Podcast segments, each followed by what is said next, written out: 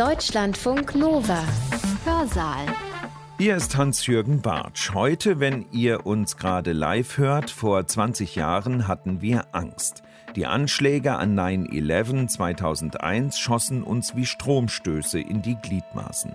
Wir erinnern uns an die US-Amerikaner, dass diese Supermacht so leicht, so schwer verletzt werden konnte, ließ selbst den damaligen US-Präsidenten bildlich gesprochen ganz schön taumeln. Und wir Deutschen, uns wird sogar die typische German-Angst nachgesagt. Was ist dran an diesem Gefühl, vor dem wir selbst Angst zu haben scheinen? Die Leute haben Angst. Angst resultierte auch aus den Nachwirkungen der Erfahrung des NS-Regimes, insbesondere der Erfahrung des nicht eingelösten Schutzversprechen des Staates. Selbst die amerikanische Besatzungsmacht war eher eine Quelle der Angst als der Sicherheit. In den 70er und 80er Jahren wird Angst dann zur entscheidenden emotionalen Antriebskraft der Umwelt- und Friedensbewegung. Dort sterben große Waldgebiete, Tausende von Hektar. Wie der Hypochonder befürchteten die Deutschen oft das Schlimmste. Eine Angst vor der Angst. Die Pandemie zeigt, dass die Angstgeschichte der Bundesrepublik ein offenes Ende hat. Republik der Angst, eine andere Geschichte der Bundesrepublik. Unter diesem Titel hat der Historiker Frank Bies nicht nur ein Buch geschrieben, sondern auch einen Vortrag gehalten, den wir euch heute anbieten. Er lehrt als Professor für Geschichte des 20. Jahrhunderts an der University of California in San Diego und kennt amerikanische wie deutsche Ängste ganz gut, denn sie sind sein Spezialgebiet. Und er kommt zu dem Schluss, dass die Geschichte der deutschen Angst zur Bundesrepublik gehört wie das Amen zum Gebet. Angst stellte nach dieser Lesart die staatliche und gesellschaftliche Ordnung nach dem Nationalsozialismus in Frage und stabilisierte zugleich die neue. Angst ist also nicht nur schlecht, das wissen gerade die Psychologen, denn sie schützt uns auf natürlichem Wege. Nur zu viel Angst kann zum Problem werden. Wo genau verortet Frank Bies da unsere Angstrepublik? Vorgetragen hat er am 22. Juli 2021 an der Universität Tübingen. Wenn es hier und da zu ganz leichten Aussetzern im Sound kommt, liegt das nicht an eurem Gerät, sondern an der Corona-bedingten Aufzeichnung, die uns der Veranstalter zur Verfügung gestellt hat. Ich verspreche euch aber, das macht nichts, wir verstehen alles und das Thema bringt uns wie immer weiter. Also keine Sorge und viel Erbauung beim Zuhören. Ich habe mich entschieden, den Vortrag in fünf kürzere Teile aufzuteilen. Erstmal was über den Begriff der Angst zu sagen, dann Ihnen ein konkretes Beispiel zu geben von den Ängsten, mit denen ich mich beschäftige, also diese Vergeltungsängste in der unmittelbaren Nachkriegszeit. Vierten Teil dann so einige der größeren Linien über die Geschichte der Angst in der Geschichte der Bundesrepublik vorzustellen und zum Schluss noch so ein paar kurze Bemerkungen machen zu den Gegenwartsängsten, weil, wie wir alle wissen, die Angstgeschichte der Bundesrepublik hat ja noch kein Ende gefunden, sondern führt bis in die Gegenwart. Beginnen will ich mit einem Zitat eines der berühmtesten Angsttheoretikers überhaupt, dem Philosophen Sören Kierkegaard. Der schrieb nämlich in seinem Buch von 1844 der Begriff Angst folgendes. Der Hypochonder ängstigt sich vor jeder Geringfügigkeit. Wenn aber das Bedeutende kommt, so atmet er auf. Und warum? Weil die bedeutende Wirklichkeit doch nicht so schrecklich ist wie die Möglichkeit, die er selbst gebildet hatte und die zu bilden er seine Kräfte einsetzte, während er jetzt seine ganze Kraft gegen die Wirklichkeit einsetzen kann. Kierkegaards Hypochonder könnte praktisch stehen als Pars pro Toto für meine Sicht auf die Angstgeschichte der Bundesrepublik. Denn wie der Hypochonder befürchteten die Deutschen oft das Schlimmste, nur um dann festzustellen, dass die Wirklichkeit weniger schlimm war. Aber, und das ist eine meiner Thesen, es waren gerade diese Angstfantasien, die die westdeutsche Gesellschaft befähigte, auf Krisen und Herausforderungen sensibler und besser zu reagieren. Kierkegaard übrigens konnte diese Theorie dann am eigenen Leib ausprobieren. Er starb nämlich im Alter von 42 Jahren 1845 in Agonie an Tuberkulose. Zunächst mal zu dem Begriff der Angst. Es gibt leider keine universale, transdisziplinäre oder transhistorische Definition von Angst. Ich möchte aber einige Aspekte der Angst herausstellen, die für meine Arbeit wichtig waren. Zunächst sehe ich mit William Reddy die Artikulation eines Gefühls, also die Artikulation der Angst als Teil des Gefühls selbst. Also das ist diese Theorie der Emotives. Gefühle sind Sprechakte, die auch eine selbstbeschreibende und selbstverändernde Funktion haben. Also die Angstbekundung ist Teil der Emotion selbst, weil sie für das Subjekt gewissermaßen das Gefühlschaos ordnet und als Angst definiert. Deswegen orientiere ich mich in meiner Arbeit vor allem auch an den Angstbekundungen der Zeitgenossen in den Quellen. So Angst wäre demnach das, was die Zeitgenossen in irgendeiner Form als solche artikuliert haben. Wichtig ist auch die Betonung kognitiver Aspekte von Angst und Gefühlen überhaupt. Also ich folge diesen Appraisal-Theorien, seit den 60er Jahren, die verstärkt diese kognitive Bedeutung von Emotionen betont haben. Damit wird dann auch dieser kartesianische Dualismus von Gefühl und Verstand überwunden. Beide Dimensionen sind, wie wir mittlerweile wissen, eng miteinander verbunden, beispielsweise beim Treffen von Entscheidungen. Und das wird auch mittlerweile von Teilen der neurowissenschaftlichen Forschung bestätigt. Und es ist eben genau diese kognitive Dimension, die Angst und Gefühlen überhaupt dann ihre Historizität verleiht. Sehr bekannt ist auch die auf Freud und Heidegger zurückgehende Unterscheidung zwischen einer gegenstandslosen Angst und einer konkreten Furcht. Allerdings ist diese Unterscheidung im deutschen Sprachgebrauch nicht nachweisbar. Also gibt es auch lexikalische Studien dazu.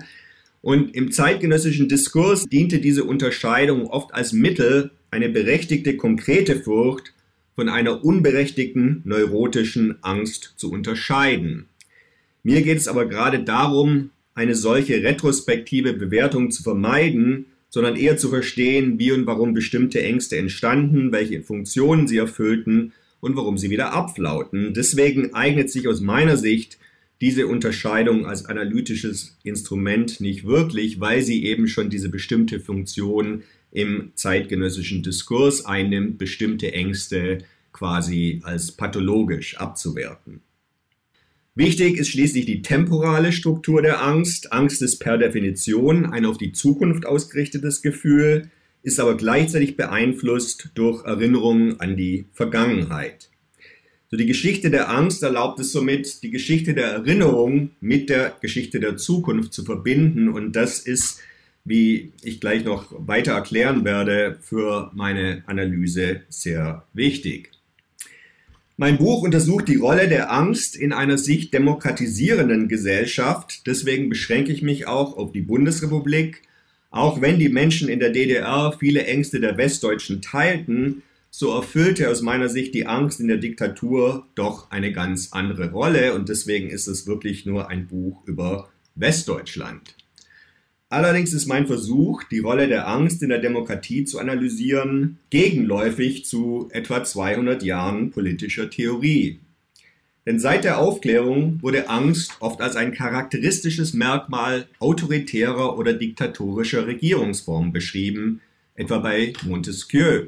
Die Vorstellung der Angst als das quasi andere der Demokratie setzte sich bis ins 20. Jahrhundert fort, etwa bei der politischen Theoretikerin Judith Clark die von einem Liberalismus der Furcht sprach, nachdem es die Hauptaufgabe liberaler Ordnung sei, Angst zu verhindern. Bei Zygmunt Baumann ist das ähnlich oder dann in jüngster Zeit bei Martha Nussbaum. Doch Angst kann meines Erachtens nicht auf ihre diktatorische oder totalitäre Form reduziert werden. Und ein Ziel des Buches ist es daher auch, die vielfältigen Bedeutungen und Funktionen der Angst in der Demokratie herauszustellen Angst konnte, so die These, die bedrohte Ordnung der Nachkriegsdemokratie in der Tat unterminieren, sie konnte sie gleichzeitig aber auch stabilisieren. Woher kam die Angst? Dazu habe ich eine relativ einfache Antwort. Sie kam vor allem aus der Erinnerung an eine katastrophale Vergangenheit. Es war die eigene Erfahrung von Krieg, Faschismus, Holocaust, die die angstvolle Zukunftsperspektive in der Bundesrepublik begründete. Nun ist die Geschichte der Erinnerung eine der am besten entwickelten Felder der Geschichtsschreibung zur Bundesrepublik und ich stütze mich auf diese Literatur, versuche aber auch zu zeigen, dass Erinnerung nicht nur retrospektive, sich der Vergangenheit vergewissernde Funktionen hatte, sondern eben auch prospektive, in die Zukunft gerichtete Funktionen hatte. Die immer dynamische Erinnerung an die Vergangenheit produzierte Skripte für die Imagination westdeutscher Zukünfte und die Erinnerungskultur war sozusagen das Transportmittel der Ängste. Ähnlich wie das beschrieben wurde, resultierten die imaginierten Bedrohungen der Nachkriegszeit aus dem Ineinanderschieben unterschiedlicher Zeitebenen. Die Gegenwart erschien als eine in die Zukunft projizierte Vergangenheit. Auch kamen den Bedrohungsvorstellungen selbst unterschiedliche Zeitperspektiven zu. Manche erschienen als nah und unmittelbar, andere waren Projektionen in eine weiter entferntere Zukunft. Es war jedoch gerade die Verschränkung der unterschiedlichen Zeitebenen, die der in der Rückschau eher undramatischen Geschichte der Bundesrepublik ihre besondere Dramatik verlieh. Darauf hatte bereits Joachim Radkau in seiner Geschichte der Zukunft nach 1945 verwiesen. Also die imaginäre Geschichte der Bundesrepublik war immer spannender, dramatischer, aufregender als die relativ langweilige reale Geschichte der Bundesrepublik. Ich komme zu meinem zweiten Punkt, dieser historiografischen Einordnung und dem Versuch einer Antwort auf diese Frage, warum das denn nun eine andere Geschichte sein soll oder was eben so anders an dieser Geschichte sein soll. Und auch hier will ich beginnen mit einem kurzen Zitat. Wo immer man hinsieht und wo immer man sich bewegt, ob man politischen Debatten beiwohnt oder die öffentliche Auseinandersetzung im vorpolitischen Raum verfolgt, ob man Zeitgenossen in private Gespräche verwickelt oder dem nachgeht, was durch die Medien geistert, man stößt überall auf ein Phänomen, das man in opulenten Gesellschaften mit starken Sicherheitsgarantien nicht vermuten möchte, das aber für unsere Zeit, auch oder gerade für unsere unmittelbare Zeit, typisch zu sein scheint. Die Leute haben Angst. Dieses Zitat erschien 1977 in der katholischen Herder-Korrespondenz. Diese Selbstbeschreibung als besonders ängstliche Gesellschaft durchzieht aber die Geschichte der Bundesrepublik. Wenn ich genügend Zeit hätte, könnte ich Ihnen eine Zitatensammlung mit ähnlichen Kommentaren von den 40ern bis in die 80er Jahre liefern.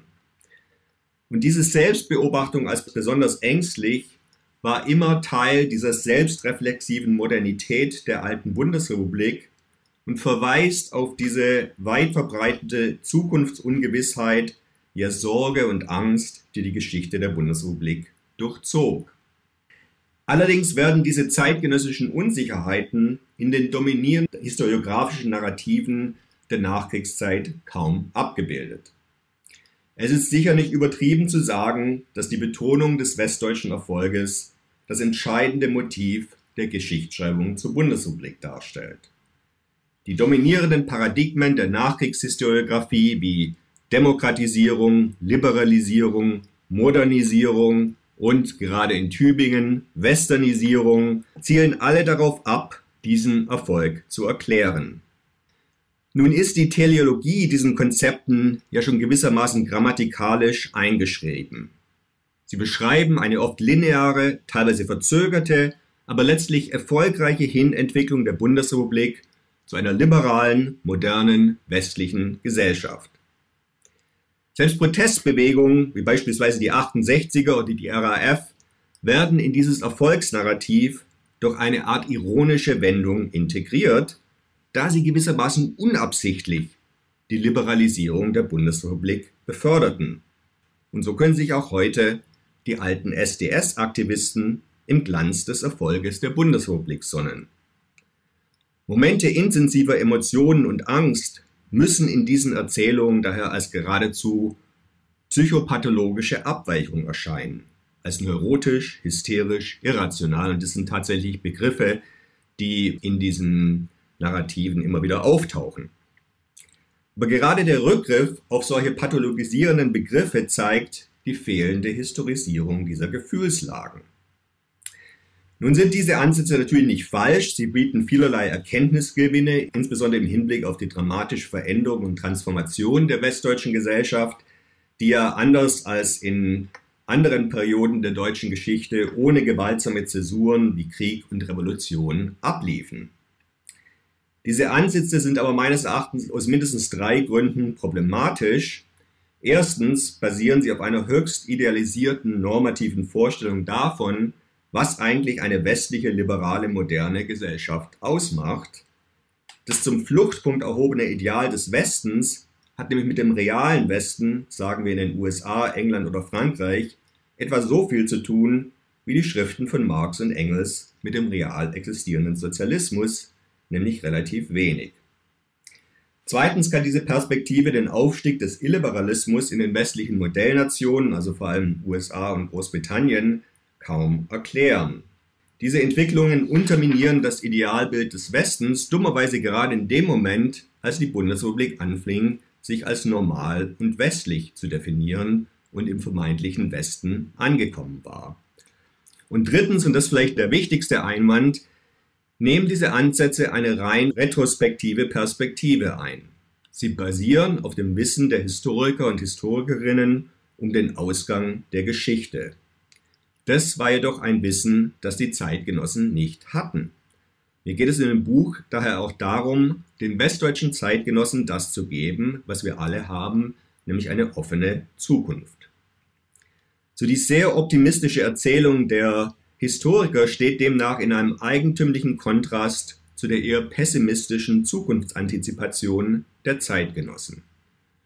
Die Nachkriegsdeutschen hatten nämlich angesichts der eigenen Erfahrung guten Grund, ihre Befähigung zu Demokratie, Wohlstand und Frieden immer wieder in Frage zu stellen.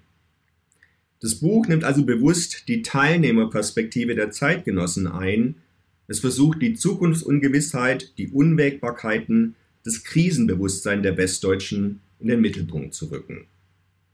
Es erzählt die Geschichte der Bundesrepublik nicht als lineare Erfolgsgeschichte, sondern als Abfolge sich wiederholender Angstkrisen. Dabei ergeben sich auch eigentümliche Wiederholungsstrukturen, wie Reinhard Koselleck das nannte, die die Geschichte der Bundesrepublik durchzogen. Erstens die Diskrepanz eines katastrophischen Erwartungshorizontes mit einer bis jetzt recht glimpflich verlaufenden Realgeschichte. Von den imaginierten Angstszenarien erwiesen sich die meisten als unberechtigt. Aber vielleicht war es ja gerade die präventive Antizipation von Gefahren, die mit dazu beitrug, dass die Katastrophen ausblieben. Zweitens die Dialektik von linken und rechten Ängsten, die sich permanent gegenseitig verstärken. Aufgrund eines fehlenden Gründungskonsenses gab es in der Bundesrepublik eine Art intellektuellen Bürgerkrieg, in dem die eine Seite der anderen konstant vorwarf, eine andere Republik zu wollen. Auf der Linken beispielsweise dauerte es bis in die 80er Jahre, dass die Ängste vor einer autoritären Wendung der Bundesrepublik eventuell abflauten. Und drittens die Dramatisierung der Politik und die Suche nach Sündenböcken. Natürlich unterschied sich die Bundesrepublik als Rechtsstaat fundamental vom Dritten Reich. Allerdings strahlte die volksgemeinschaftliche Praxis der Schaffung von Konsens durch die Ausgrenzung anderer weit in die Nachkriegszeit hinein. Das Buch zeigt auch, wie Ängste sich immer wieder an Sündenböcken wie den Displaced Persons, den Werbern für die Fremdenlegion, subversiven Kommunisten, terroristischen Sympathisanten, türkischen Gastarbeitern und muslimischen Flüchtlingen festmachten. Die Angstobjekte veränderten sich, die Muster der Ausgrenzung wiederholten sich. Das Buch basiert dann auf neun Fallstudien, die einzelne Angstzyklen analysieren, Dadurch kommt dann auch so eine Art zählerisches Element mit in das Buch rein, weil die einzelnen Fallstudien in sich abgeschlossen sind und auch für sich gelesen werden können. Und das war jetzt alles sehr abstrakt. Deswegen möchte ich jetzt versuchen, das mal so ein bisschen konkreter zu machen, indem ich Ihnen das erste Kapitel vorstelle, diese Vergeltungsangst der Deutschen in der unmittelbaren Nachkriegszeit. Und auch hier will ich wieder anfangen mit einem Zitat. Allerdings bedarf das einer sogenannten Trigger Warning. weil das nämlich ein rassistisches und antisemitisches Gedicht ist, das amerikanische Besatzungsbehörden 1946 in Bad Tölz aufzeichneten. Vom Nazi betrogen, vom Ami belogen. Jetzt stehst du auf der Straße mit dem Besen. Wärst lieber gleich richtiger Nazi gewesen. Der Jude schiebt, der Pole sticht, der Ami aber sieht es nicht. Warst du Nazi oder nicht, der Ami raubt und schont dich nicht. Der Ami holt die Juden rein, er ist ja selbst ein Judenschwein. Also ich glaube, Sie wissen, warum die Triggerwarning notwendig war. Das Gedicht nennt drei Gruppen, die im Zentrum deutscher Vergeltungsängste standen. Jüdische Holocaust-Überlebende, osteuropäische Displaced Persons, amerikanische Besatzungsoffizielle. Diese Angst vor der Vergeltung beruhte auf dem Mitwissen um die Verbrechen des Nationalsozialismus. Sie basierte auf der Sorge vieler Deutscher, dass ihnen nun das angetan werden würde, was sie zuvor den Opfern der NS-Diktatur angetan hatten. Auch darauf gründete sich die Angst vor einer spezifischen jüdischen Rache. Es gab beispielsweise Gerüchte, dass jüdische Holocaust-Überlebende am 9. November 1945 also dem Jahrestag der sogenannten Reichskristallnacht, mit Billigung der amerikanischen Besatzungsbehörden plündern würden. Diese Ängste verwiesen auch auf das Weiterwirken der antisemitischen und von den Nazis propagierten Vorstellung eines jüdischen Krieges, nämlich der Annahme, dass der Zweite Weltkrieg im Auftrag und Interesse der Juden geführt worden war. Ebenso gab es eine massive Angst vor der Vergeltung durch ehemalige osteuropäische Fremd- oder Sklavenarbeiter. Anders als im Fall jüdischer Überlebender kam es hier aber tatsächlich zu vereinzelten Vergeltungsaktionen. Auch hier war das oft lokale Wissen um die Behandlung der Fremdarbeiter die Basis der Vergeltungsangst und anders als die jüdischen Opfer eines bürokratisch organisierten Genozids kannten die Displaced Persons ihre Peiniger vor Ort und konnten demnach auch Rache nehmen.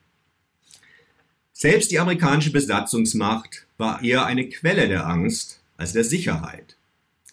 Die Besatzung erschien vielen Zeitgenossen als massive Bedrohung ihrer persönlichen, privaten und politischen Existenz. Aufgrund von gewaltsamen Übergriffen der GIs, aufgrund von Wohnungsrequirierungen und dann vor allem aufgrund der Entnazifizierung.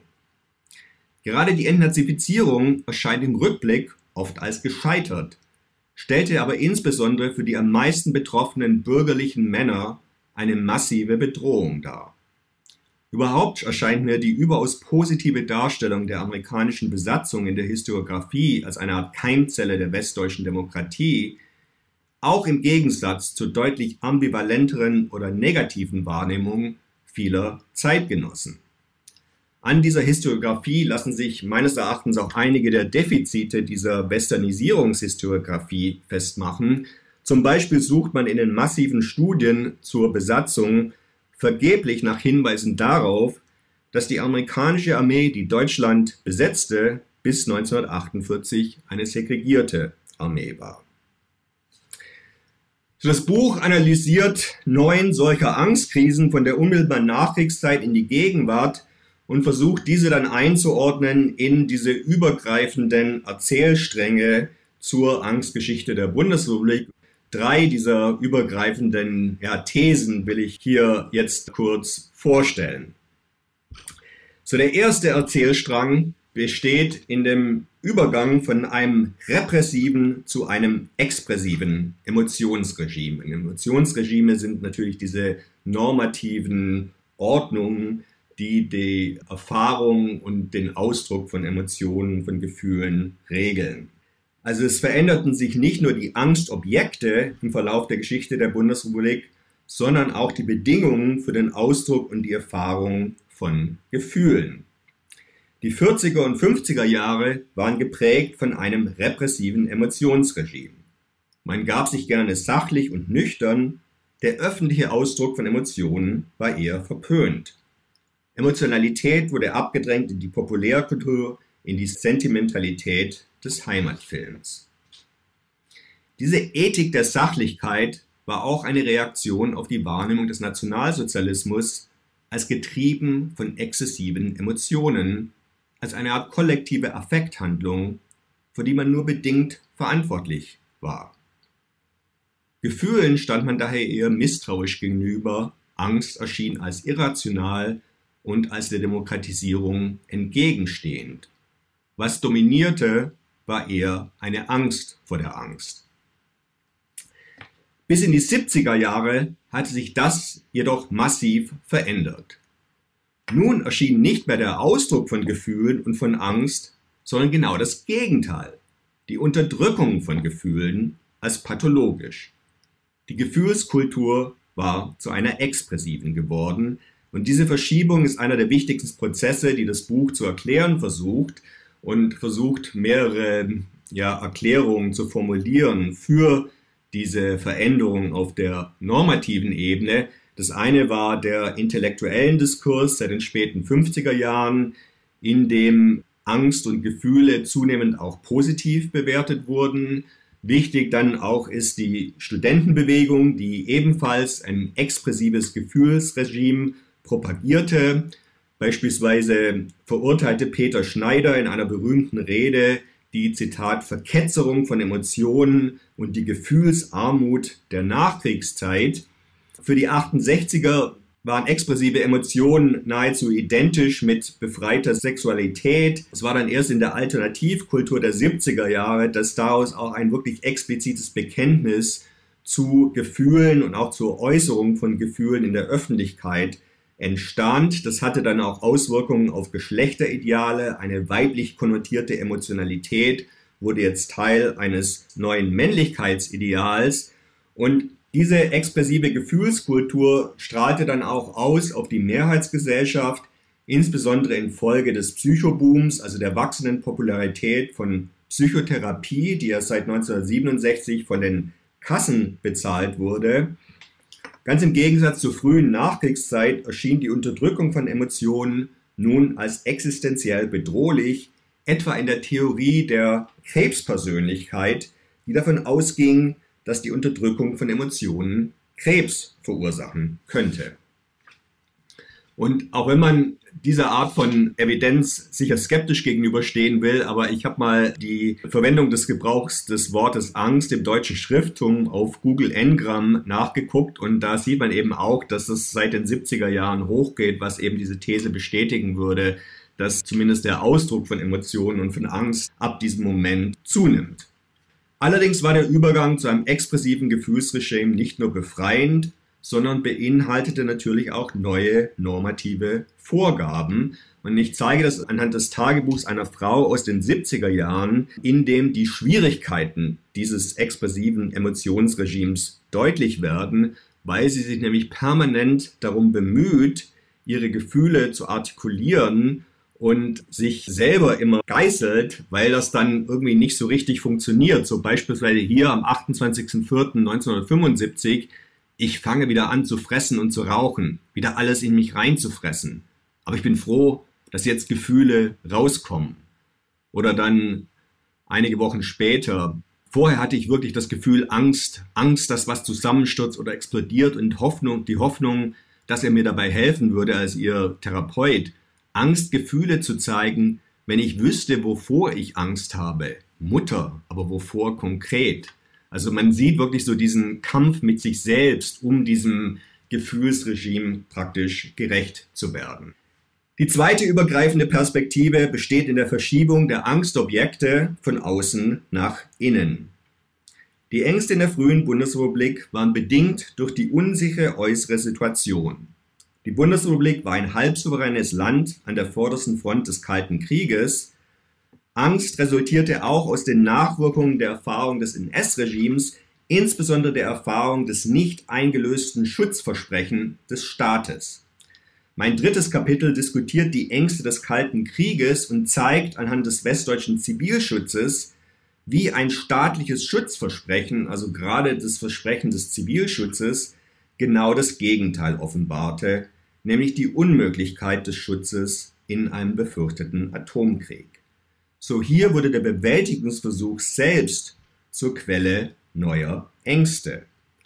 Ein größeres Sicherheitsgefühl stellte sich erst infolge des amerikanischen Schutzversprechens ein und der Besuch Kennedys in Berlin im Juni 1963 war für diesen transatlantischen Vertrauenszuwachs extrem wichtig.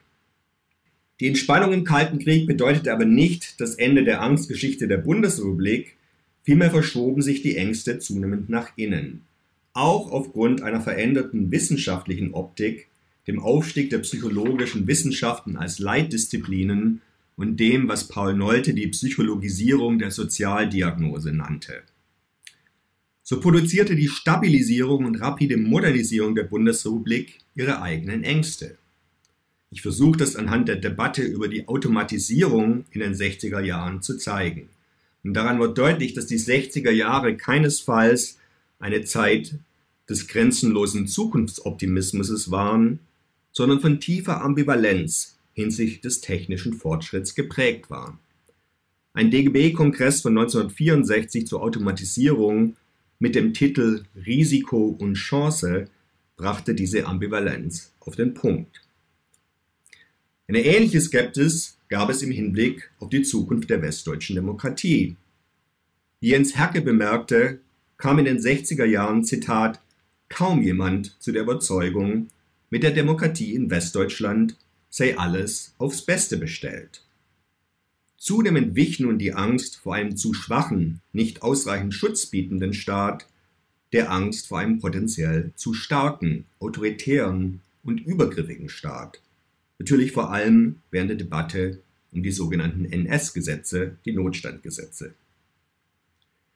Diese Angst vor einer autoritären Wendung hatte auch mit einer neuen Präsenz der NS-Vergangenheit zu tun, vor allem natürlich durch die großen NS-Prozesse wie den Auschwitz-Prozess. Die in Gang kommende Aufarbeitung der Vergangenheit wirkte daher keinesfalls angstreduzierend, sondern im Gegenteil angstfördernd. Die Präsenz ehemaliger NS-Täter in der Mitte der westdeutschen Gesellschaft weckte Zweifel an der tiefen Wirkung der westdeutschen Demokratisierung. Diese Verschiebung der Ängste nach innen vollzog sich dann in einem noch weiteren Schritt, nämlich von der Gesellschaft in das Individuum hinein so lokalisierten die Ausläufer der Studentenbewegung die Nachwirkungen ihrer faschistischen und kleinbürgerlichen Sozialisation im eigenen Selbst. Bernhard Vesper beispielsweise sprach vom Hitler in mir.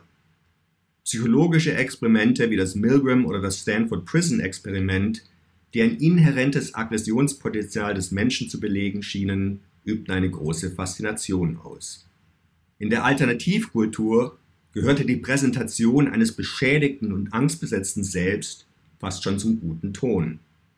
Sven Reichert hat das anhand von Kontaktanzeigen gezeigt, in denen sich die Individuen gerne als kaputte Typen präsentierten. Diese Psychologisierung und Emotionalisierung des Selbst war dann aber auch die Basis für neue Formen der Politisierung, einer Politik der ersten Person, wie sie dann die neuen sozialen Bewegungen prägte, also vor allem die Umwelt und die Friedensbewegung. Und damit komme ich zu meinem dritten Punkt, nämlich die veränderte politische Funktion von Angst, von einer Eindämmung der Angst von oben zur Mobilisierung der Angst von unten. Die Politik der Angst im Kalten Krieg wird oft als bewusste Mobilisierung der Angst beschrieben. Das traf in Deutschland aber nur teilweise zu, weil es in der deutschen Nachkriegsgesellschaft aufgrund der Kriegserfahrungen schon genug Angst gab. Die musste also nicht erst mobilisiert werden. Vielmehr zielte die Politik der Angst auf eine emotionale Balance ab, bei der die Mobilisierung der Angst immer von dem Versuch der Eindämmung der Angst konterkariert wurde. Und Adenauer artikulierte das ganz explizit, weil er sagte, dass die Mobilisierung der Angst vor dem Kommunismus der Eindämmung der Angst vor dem Krieg dienen sollte, die der Wiederbewaffnung entgegenstand. In den 70er und 80er Jahren wird Angst dann zur entscheidenden emotionalen Antriebskraft der Umwelt- und Friedensbewegung. Die Neubewertung der Angst und die emotionale Sensibilisierung der Subjekte verbanden sich mit neuen Bedrohungsszenarien, vor allem der Umwelt- und Atomkatastrophe. Angst stand dabei keinesfalls im Gegensatz zu Wissen, Vielmehr fungierte ein wissenschaftliches Gegenwissen als Basis neuer Angstszenarien. Der Zusammenhang von Wissenschaft und Emotionen trat hier deutlich zutage. In der Friedensbewegung wurde Angst gar zu einer höheren Form der Rationalität und die öffentliche Darstellung und Performance der Angst war entscheidend, wie bei dieser Menschenkette von Ulm nach Stuttgart im Herbst 1983. Diese apokalyptischen Ängste verbanden sich dann auch mit einer popularisierten Holocaust-Erinnerung. Der Bauzaun des Atomkraftwerks erschien als KZ-Symbol, das AKW Gronde wurde zum Zitat Neu Auschwitz und das Plakat der Jungsozialisten zeigt das Tor von Auschwitz vor dem Hintergrund einer zerstörten Stadt. Sinnbild des nuklearen Holocausts, wie es damals hieß. Ich komme zu meinem letzten Teil, drei kurze Bemerkungen zu den Gegenwartsängsten. Die erste betrifft diese Vorstellung einer German Angst, die immer wieder als Beleg für eine Art neurotische Angstneigung der Deutschen zitiert wird. Gegen diese Form der Kollektivpsychologie wehre ich mich und versuche das auch zu entkräften, weil man auch zeigen kann, dass diese Vorstellung der German Angst selbst ein historisches Konstrukt war, das in den 80er und 90er Jahren entstand, vor allem als Mittel der konservativen Kritik an der westdeutschen Friedens- und Umweltbewegung. Es erfüllte also eine sehr spezifische politische Funktion und auch hier kann ich wieder den Google Ngram Viewer anführen, an dem man wirklich sieht, wie dieser Begriff German Angst auf einmal Ende der 80er, Anfang der 90er Jahre auftaucht, von da an wirklich rapide in die Höhe schnellt. Zweitens lokalisiert das Buch die Ängste der neuen Rechten im Kontext einer expressiven Emotionskultur seit den 60er Jahren. Allerdings ist die mobilisierende Funktion der Angst nun auch von links nach eher rechts gewandert. Dennoch unterscheiden sich rechte Ängste auch deutlich von links, insbesondere dadurch, dass sie Angstobjekte personalisieren. Diese Identifizierung von Gruppen oder Personen, Türken, Muslime, Flüchtlinge, als Angstobjekte ermöglicht dann auch die Transformation von Angst in Hass. Und darin liegt meines Erachtens die emotionale Basis von rechter Gewalt, die erst graduell in die Geschichte der Bundesrepublik integriert wird, auch natürlich, weil sie nie wirklich gepasst hat in diese Erfolgsgeschichten. Also nach diesen Untersuchungen gab es seit der Wiedervereinigung 182 Todesopfer rechter Gewalt, drei Todesopfer infolge von linken Extremisten, 14 durch islamische Fundamentalisten. Das zeigt nochmal die Dimension dieses Phänomens. Drittens unterscheiden sich gegenwärtige Ängste auch fundamental von denen in der Vergangenheit. In der alljährlichen Umfrage der RNV-Versicherung zu den Ängsten der Deutschen nehmen transnationale und globalisierte Ängste seit über einem Jahrzehnt die Spitzenposition ein. Die Unterscheidung von äußeren und inneren Ängsten, die die Angstgeschichte der Bundesrepublik mit strukturiert hatte, löst sich zunehmend auf. Ängste verlieren ihren konkreten Ort, mehr ja ihnen fehlt sogar das einschneidende Ereignis. So ist der Klimawandel auch als eine Katastrophe ohne Ereignis beschrieben worden, die in unserer alltäglichen Praxis verankert ist, aber manifestiert sich natürlich dann in diesen Wetterereignissen, wie sie ja in Deutschland in den letzten Wochen in dramatischer Form stattgefunden haben. Auch die Corona-Pandemie steht in der Kontinuität der Globalisierungskrisen seit der Jahrtausendwende. Terrorismus, die EU- und Finanzkrise, die sogenannte Flüchtlingskrise. Und man kann versuchen, die gegenwärtige Situation in die längere Angstgeschichte der Bundesrepublik zu integrieren. Die Pandemie stärkte das Bewusstsein von den negativen Unverfügbarkeiten, wie Hartmut Rosa das nannte, die ja eigentlich in der Moderne immer weiter zurückgehen sollten. Uns blieb zunächst nur das defensive Zurückweichen mit Maske und Isolation. Gleichzeitig zeigte sich aber auch ein neues Vertrauen in die klassischen Rezepte der Hochmoderne, Experten, Wissenschaft, Impfung, vielleicht sogar eine neue Handlungsfähigkeit der Politik. Die Pandemie zeigt, dass die Angstgeschichte der Bundesrepublik ein offenes Ende hat. Ich sagte zu Beginn, dass ich mein Buch auch sehe als Korrektiv zu den teleologischen Erfolgsnarrativen der westdeutschen Historiografie. Allerdings bietet mein Buch vielleicht auch eine alternative, eher melancholische Erklärung des Erfolges. Diese gründet sich nicht so sehr auf Demokratisierung und wirtschaftlichen Aufschwung, sondern auf das Katastrophenbewusstsein der Westdeutschen. Eine Art produktiver Angst, wie im Eingangszitat von Kierkegaard. Die Nachkriegsdeutschen wussten immer um die existenzielle Bedeutung der Politik und die Möglichkeit politischer Katastrophen. Dieses Wissen schützte sie vor der fehlgeleiteten Annahme, dass die Dinge immer nur besser werden können, dass die Demokratie selbstverständlich ist und die Geschichte letztlich einen guten Ausgang nimmt. Die derzeitige globale Krise der liberalen Demokratien hat uns diese Zukunftsungewissheiten wieder näher gebracht. Die hier skizzierten historischen Ängste der Bundesrepublik waren ein zentraler Aspekt der deutschen Nachkriegsrepublik, die immer auch eine Gesellschaft im Alarmzustand oder, um es mit ihren Worten zu sagen, eine gefühlte bedrohte Ordnung war. Dankeschön. Heute unterrichtete uns der Historiker Frank Bies über die Geschichte der German Angst. Und das haben wir unter anderem gelernt, die gibt es erst seit Ende der 1980er Jahre. Bies hat auf Einladung des Sonderforschungsbereiches bedrohte Ordnungen an der Universität Tübingen gesprochen. Deutschlandfunk Nova. Hörsaal. Samstag und Sonntag um 18 Uhr. Mehr auf deutschlandfunknova.de.